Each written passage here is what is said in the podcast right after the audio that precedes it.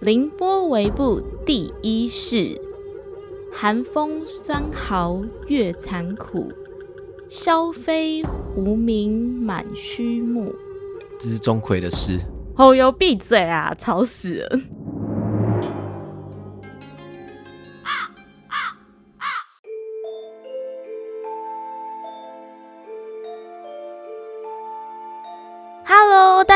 好，欢迎来到凌波微步，我是 Bobby，一起来聆听 Bobby 微微的步道。嗨，我是 Crown。大家知道 Crown 跟之前的 Phoebe 有什么样的差别吗？啊，不就我是男生，她是女生吗？不，你多了一条肉。那你不就两个肉包？不是，我不是肉包，我是小笼包。上面多了两颗珍珠。什么？我可能比较大，我是多了两个小橘子。我是橘子。你说上面的两个是橘子？对，我的珍珠是橘子哦。好啦，那我们来小小跟大家解释一下，为什么会换成男生呢？因为我们都是下班时间做的，同时做 YouTube 跟 Podcast 真的太紧绷了。我又是一个比较热衷搞笑啊、爱开黄腔、比较不正经的人。其实，在 YT 上面，Bobby 比较没有办法发挥他自己想要讲的东西，因为可能就是黄标的限制啊之类的。那他就觉得在 Podcast 这边，他可以自由自在讲出来。对，因为我就是一个口无遮拦的人，然后比较情色一点。那在 YouTube 上面没有办法展现我的色跟我可爱的那一面。我们讨论之后，就我来专心的主持 Podcast。那 Phoebe 那边呢，就专心的做 YouTube。Phoebe 在 YouTube 上面真的花了很多心思，他的思路比较清晰，知识量也比较丰富。如果大家呢想要知道更多知识性的内容，或是看正妹主持人。都可以到 YouTube 去看哦，一定要多多支持他。最后呢，我想要跟大家道歉一件事情，就是以后我会持续在这里污染大家。哎，那土豆，哎，不对，你是 Crown 嘛？你要不要来跟大家介绍一下你自己啊？大家好啦，其实因为一些因缘机会的关系呢，我开始接触声音剪辑这一块。啊，讲白一点，就是其实第一季那些声音是我剪的啦。其实我没有什么基本功，我都是靠自己兴趣去摸来摸去摸索出来的。你也很喜欢摸女生吗？嗯，你应该比我了解。你是说你喜欢摸谁？我最喜欢摸的就是两个小笼包。哦，那应该不是我，因为我是两颗橘子。我喜欢摸的是两个小笼包，上面有两颗橘子。哎，你这样子是职场性骚扰，我可以告你。好，所以你是说你在剪辑上面没有什么特殊经验吗？没错啦，所以呢，就请大家多多包涵喽，我们也会越来越努力的。那你在性事上面有经验吗？我们现在这样一男一女，刚好可以从不同的角度让大家知道更多跟性有关的一些知识。没有啊，你还没有让大家知道你的一些经验啊！大家总是想听一些比较，呃，一些比较辛辣的一些话题啊。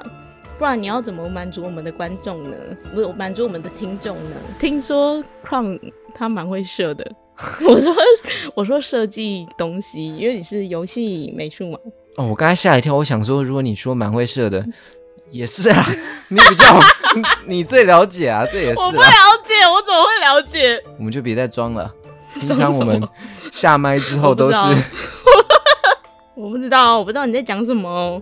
因为 Crown 他生性比较害羞一点，他私下就是一个色魔，他非常变态。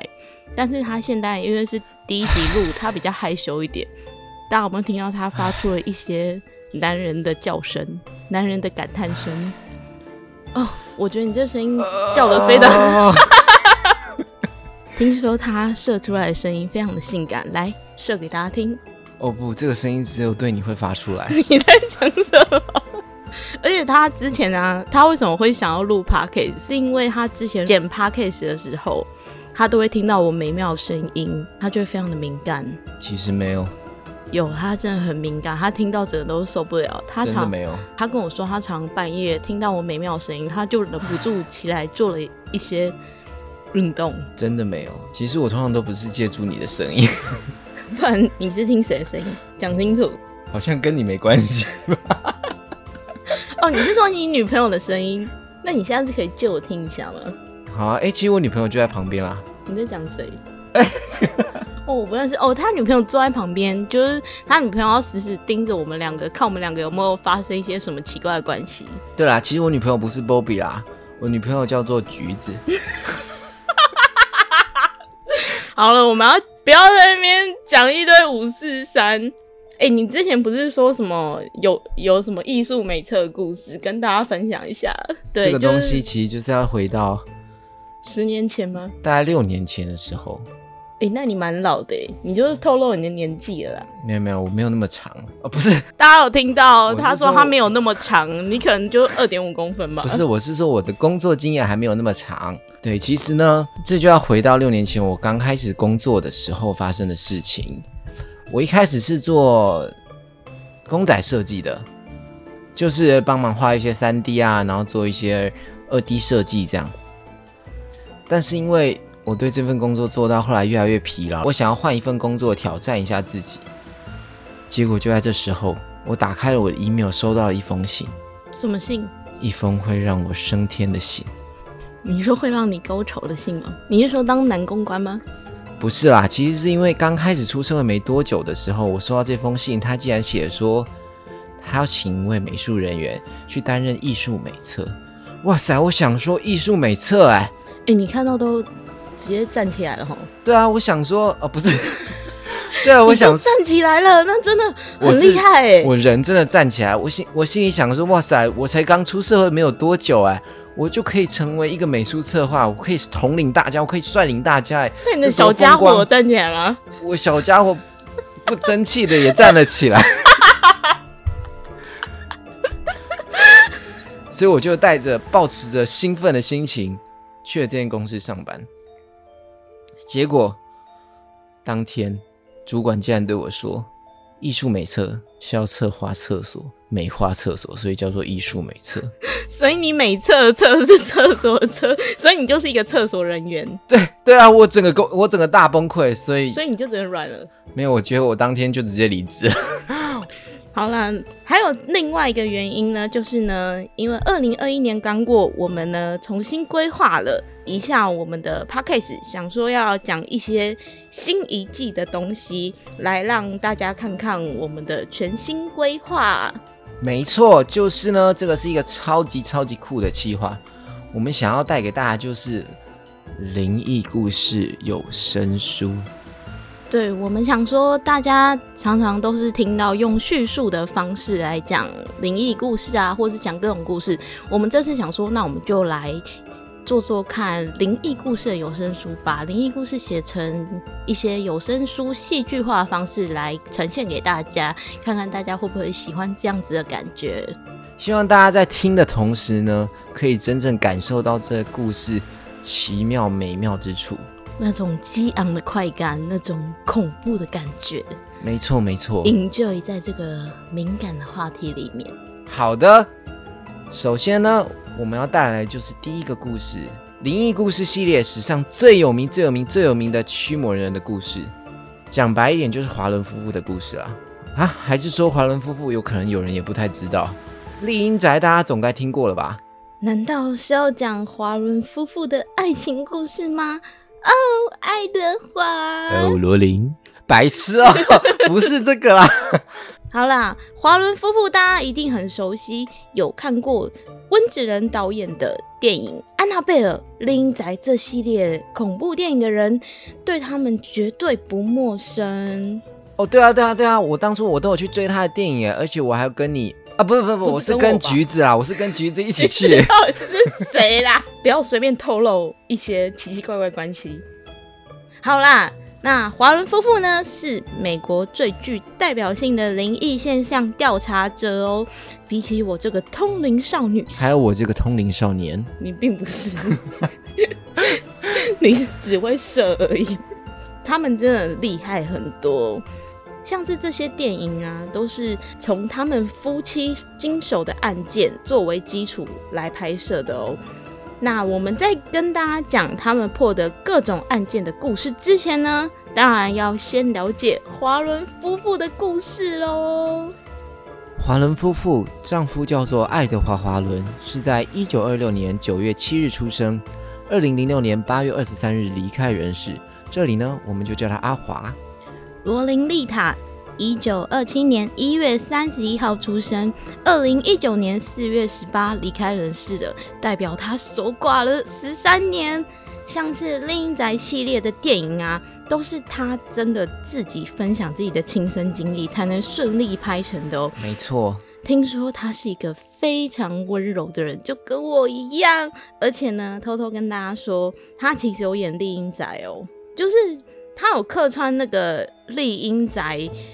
里面有一幕是演丽英宅花轮太太，她在台上演讲的时候，坐在第一排的某一个老太太观众，其实就真的是罗琳她本人。那我们呢，在故事里面就叫她玲玲。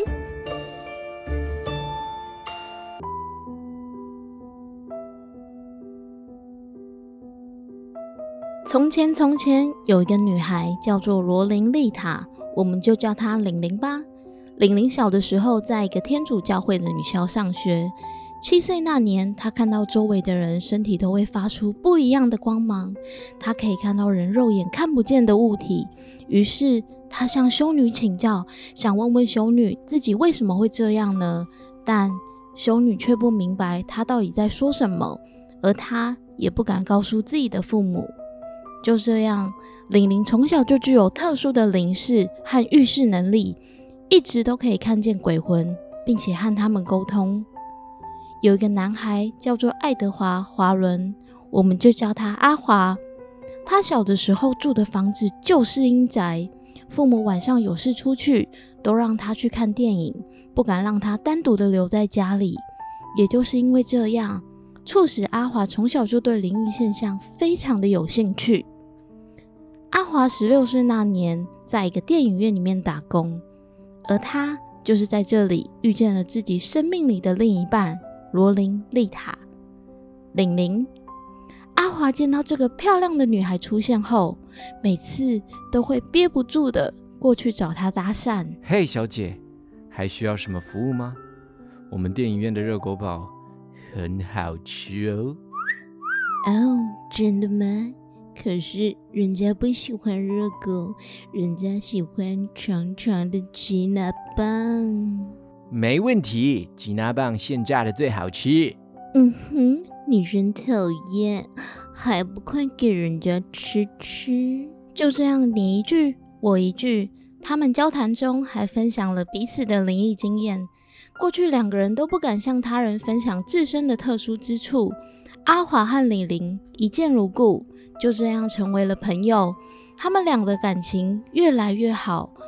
阿华曾经回忆说道：“有天晚上，我陪他走回家，我提出不如什么时候约个会吧，然后一切都自然而然的开始了。”阿华在十七岁生日时加入了海军，四个月之后，他服役的那艘船在北大西洋沉了。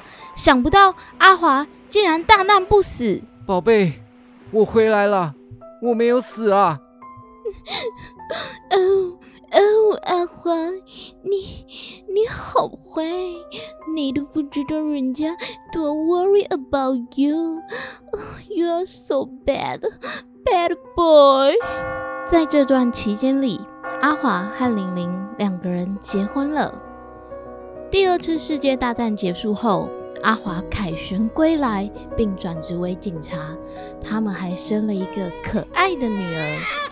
在业余的时间，阿华去了艺术学校上了两年课。因为绘画的缘故，阿华只要一听到什么地方传说有闹鬼，或是一些鬼屋啊和很阴的地方，他都会拖上玲玲一起去画鬼屋。正是通过绘画。华伦夫妇便和这些鬼屋结缘，并开启了他们调查灵异事件的旅程。一九五二年，华伦夫妇成立了新英格兰灵异研究协会，是当地第一个捉鬼组织。最开始，协会只是单纯的为了调查闹鬼案件而已。之后，在一九六五年，华伦夫妇进过一间屋子，里面有一个叫做新西亚的少女灵体。他们通过一个灵媒通灵，听到了这位女孩子的倾诉，她说她真的非常的想要找到她的妈妈，而华伦夫妇也真的很想帮助她。为了学习帮助这些灵体的知识，阿华开始采访无数宗教的神职人员，并向他们传达他的理念。各位，我们想要透过大家的知识跟力量，来帮助一些灵体，或是被灵体所困扰的人。一些啊，像是医生、研究人员、警务人员、护士、大学生，或是家庭主妇，都是致力于此的志愿会员。而协会并不会因为他们这些服务而收费，他们只收取必须的费用。他们在世界各地为有需要的人驱魔，并且为了防止这些害人的恶灵再度危害人间，玲玲还将家中的一角布置成灵异博物馆。他们将这些被诅咒、被邪恶灵体依附，甚至被拿来举行邪教仪式的物品带回家中，收藏在自家的灵异博物馆中，并定期请神父来祈福与净化。相信有看过电影的大家，一定对这个博物馆不陌生。过去五十年来，这对夫妻被认为是美国最杰出，在灵魂和恶魔学领域最顶尖的专家，是美国史上相当知名的捉鬼夫妻。也因为他们越来越有名，常常会被教会传唤去调查国内一些恶灵现象。在接触了大量的案件之后，他们撰写了很多灵异现象相关的调查报告以及私人的调查书。在他们职业生涯中接触过的灵异事件已经超过了一万例了。而我们这一季的系列就是来慢慢告诉大家，华伦夫妇所经手的恐怖闹鬼事件，在他们漫长的驱魔历史中，首先广为人知的就是罗德岛。鬼屋事件。一九七零年十二月，佩伦夫妇 Roger 与 Caroline 买下位在美国哈里斯维尔罗德岛的一个老旧农场。啊，我们终于可以给五个孩子一个家了！这一切都要谢谢你呢，老公。我努力跑卡车，就是为了你和孩子啊！毕生积蓄全部都花在这一次了。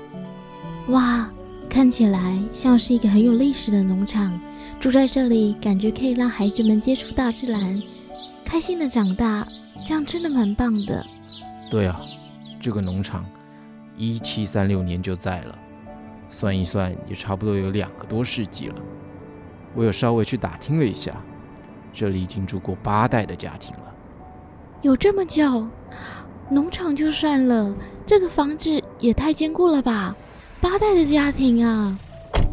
我们到了，就是这栋房子。你看，已经百年了，看起来还是很棒啊。这种复古建筑，占地又大，很适合孩子们成长。我们钱真的花对了。哇，这样有好几百年，感觉也有不少人死在这里呢。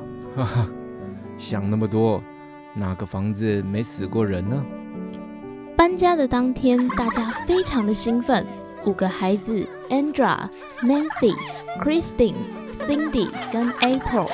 有人在整理房间，有人在嬉闹，整个家庭充满了幸福的氛围。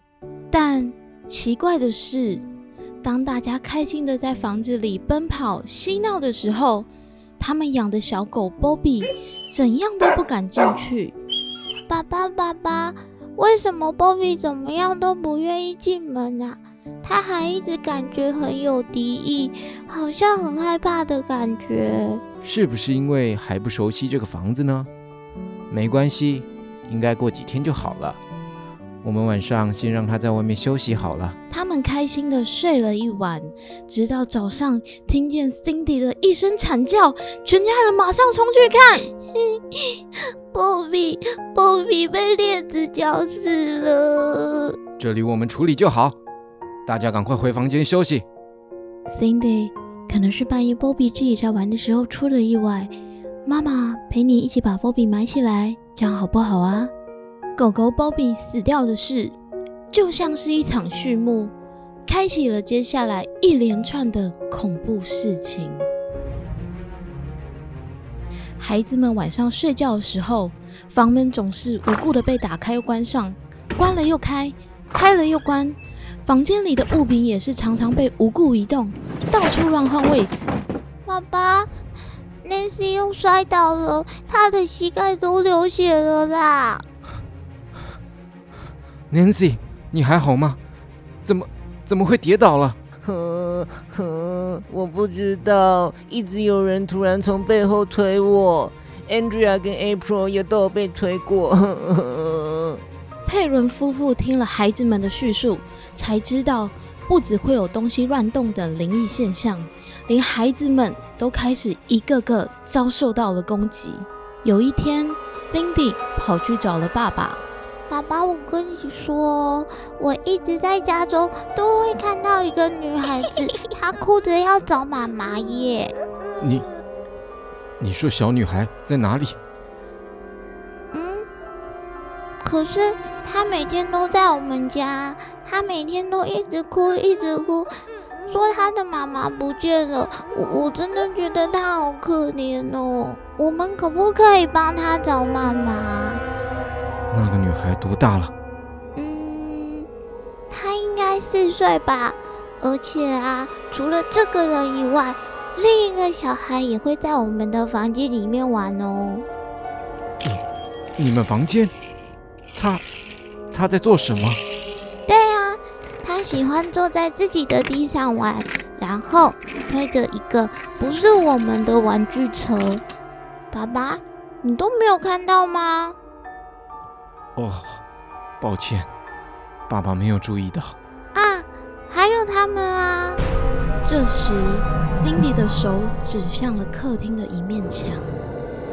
Roger 随着 Cindy 手指的方向看过去，却什么也没有看到。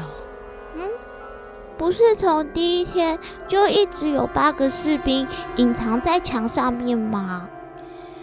佩伦夫妇渐渐的发现。家中的灵体不止零星一两个，根本是数量庞大，连他们的孩子都一直和灵体们共处着，甚至还逐渐被吞噬着。虽然这个房子自从搬进来后就怪怪的，但也因为孩子们年纪小，都还分辨不太出事情的可怕。又到了孩子们期待的晚上睡前时光。为什么期待呢？因为孩子们的床边有个男士，他总会在女孩们睡觉前到床前亲吻他们，并且和他们说一声晚安。晚安，叔叔。就这样，日复一日，似乎大家也能渐渐的、尽可能的。和这些灵体相处在一起，老婆，目前家中这些情况该怎么办呢？要搬家吗？啊？怎么可能搬家？我们的积蓄已经全部花光了，可能，可能只能尽量先忍受看看吧。唉，也是，我很怕让孩子们遭遇危险，毕竟会有一些调皮的。那种东西让孩子们受伤，我也很担心啊。只是目前也只能先观察看看吧。不过还是有一些灵体，其实我还蛮喜欢的诶。你，你是说扫地吗？哦，对啊，经常会在门街看到扫把在扫地的声音。进入屋子之后啊，又会发现扫把放在不一样的地方诶，而且。房子中间到处都堆着一堆不明的灰尘，感觉他应该是个爱打扫的孩子，虽然还是有一点毛骨悚然啦。还有那个女儿们很喜欢的男士，他们都叫他 Manny，他常常带着慈祥的笑容，静静地站在一旁，看着他们和逗他们玩耍，但只要一有眼神接触，他就会马上消失不见。唉。我只希望每一个灵体都是欢迎我们的，这样或许我还能自己骗自己吧。唉，我真的希望是如此，但我总感觉怪怪的，有一种不安的氛围，好像这一切都只是暴风雨前的宁静。果真好景不长，并不是所有的灵体都是欢迎他们的。那些不喜欢他们的恶灵，渐渐的开始在半夜骚扰佩伦家族。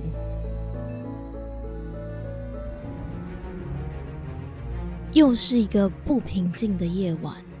嗯，好痛！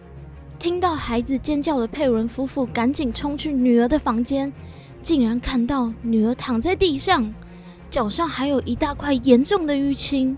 这怎么会这样？我睡觉睡到半夜，突然有人很用力的拉我的脚，用力的把我拉下床。正当他们帮女儿擦药时，突然发现。等等，Christine，Christine 人呢？我不知道，我们晚上的时候就没有看到他了。Caroline，你顾好孩子，我去找他。Roger 找遍了整个家，都找不到 Christine，不安的心情越来越严重，最后才听到微弱的呼喊声。爸爸妈妈，救救我！谁呀？赶快来救救我循着声音，他们才发现女儿竟然是被关在那个长满灰尘、刻意被封住的地下室。呃 Roger 用力的凿开门，救出了女儿。他们在地下室感受到了满满的压迫感，感觉是个蕴藏邪恶力量的地方。一接近，你可能就会被吞噬。那次的可怕经验告诉他们。绝对、绝对、绝对不可以再到地下室了。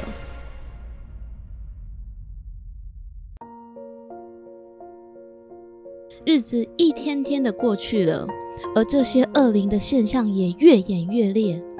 这些恶灵会拉扯女孩的腿跟头发，平时很大力的关门，把他们锁在房间内，或是让整个房子摇来摇去，家中总是充斥着恐怖的叫喊声。虽然很多灵体不时的骚扰他们，但是最最最让他们害怕的是一个长得超可怕的恶灵。他最喜欢用恐怖的手法折磨着 Caroline 跟女儿 Cindy。老公，我和 Cindy 被一个可怕的恶灵缠上了。每一天晚上，他都会出现，攻击我，把我拉下床。Cindy 也是啊，不然就是当我在睡觉，再次睁开眼的时候，你你知道我看到什么吗？他会浮在半空中瞪着我，而且他离我的距离不到一公分哎。你知道他的长相吗？嗯，我想想，他的脸孔是灰色的，然后长满皱纹，就像干燥的枫桥一样，而且。他的脖子是断掉的，只要他出现在房子的时候，就会弥漫着邪恶的恶臭。每次闻到这个味道，我就知道他又来了。我我知道他，因为家里的设备常常会坏掉。每次只要我在家中或是地下室进行维修的时候，就常常会感到有东西一直在摸我，有时候摸我的脖子。有时候会从我的脖子摸到背部。哎，等等，他他该不会喜欢你吧？会不会下次你就被他……呃，fuck！我我才不要嘞！我跟你说，我更可怕。他一开始会一直捏我，或是拍打我，直到后来，他好像发现我最怕的就是火，他就常常拿火吓我。甚至，他还常常在我的床前面一直对我大吼大叫，感觉他想要把我赶出去。感觉他是一个在这个家积怨最久的人。我真的不知道是因为什么原因，他要这么讨厌我和 Cindy。我我就算了，Cindy 只是一个孩子啊，我真的没有办法看到他在伤害我的女儿，要不然，要不然就冲着我一个人来就好了啊！别说这种话，我一定会保护你们的。我已经觉得生命受到威胁了。这阵子我有去打听了一下，听说华伦夫妇可以帮助我们，我们这就去拜托他们。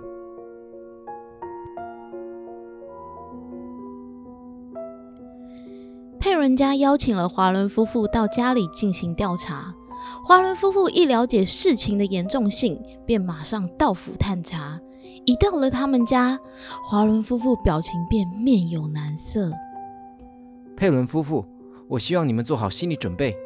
这个地方阴气很重，磁场不单纯。Oh, excuse me，我一开始就看到了很多的灵体，其中还有很可怕的恶鬼。Oh my god！我必须先着手调查这栋房子的 history，才能找出事发的原因，并且解决它。Oh, I'm so sorry！哦，头好痛。华伦夫妇便开始展开调查。原来这栋房子里最邪恶的恶灵，他名叫拔叔巴塞耶舒文，我们就叫他小巴好了。他有着一段非常悲惨的故事。小巴在一八一二年的时候出生在罗德岛。一八四四年三月十日，小巴跟罗德岛的居民结婚了，并生活在佩伦家居住的这个农场里。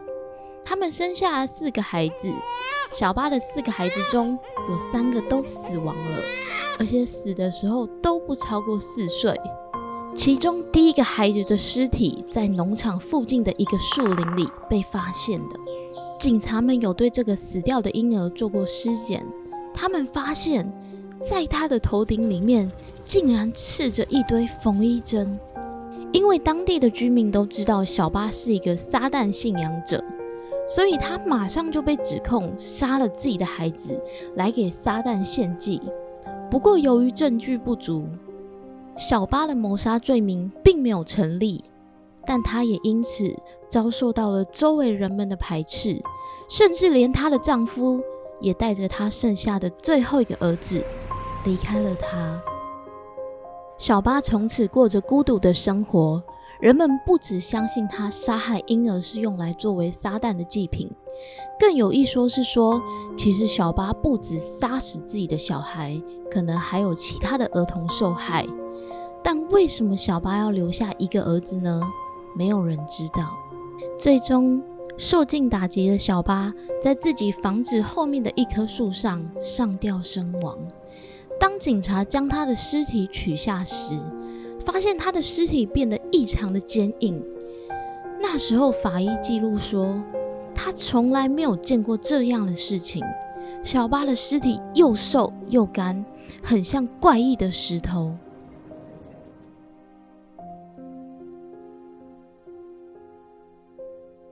就在华伦夫妇帮忙的期间，不但没有平息恶灵，恶灵的攻击反而越来越厉害，就像是被激怒一样可怕。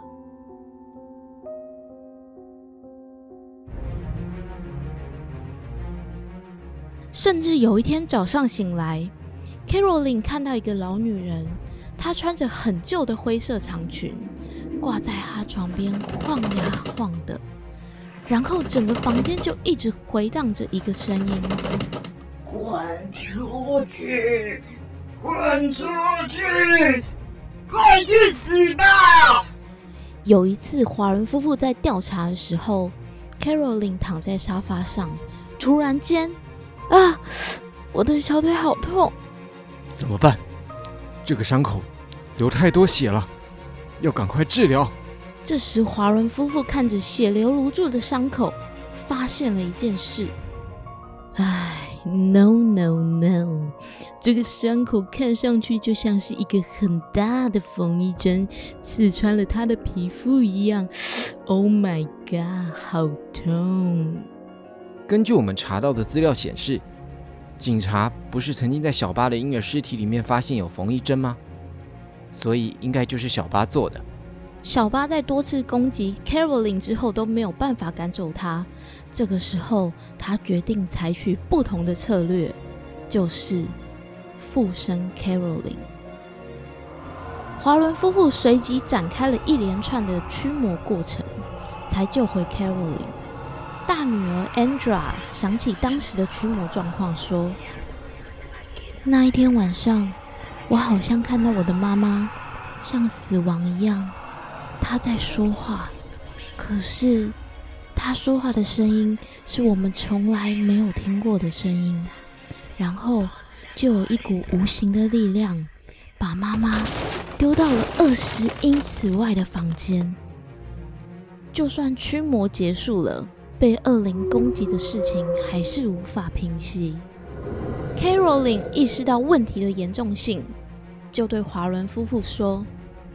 不好意思，你们帮我们驱魔，意图是好的，但是现在事情真的变得越来越糟了。你们必须立刻离开现场。后来，佩伦夫妇因为经济的问题，他们依然在这个农舍住了整整十年，终于在一九八零年六月的时候才搬走。结束了这一连串和恶灵之间痛苦的纠缠，而 Caroline 也是因此才知道，为什么前屋主总是说，晚上不管怎么样，一定要保持家里的灯是亮着的。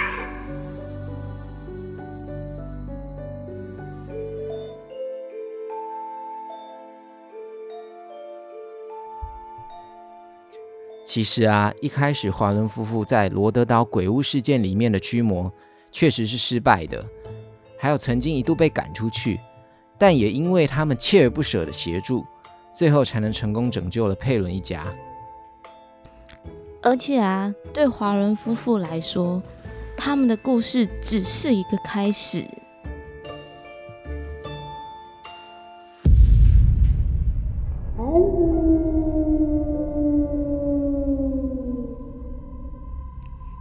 你相信世界上有狼人吗？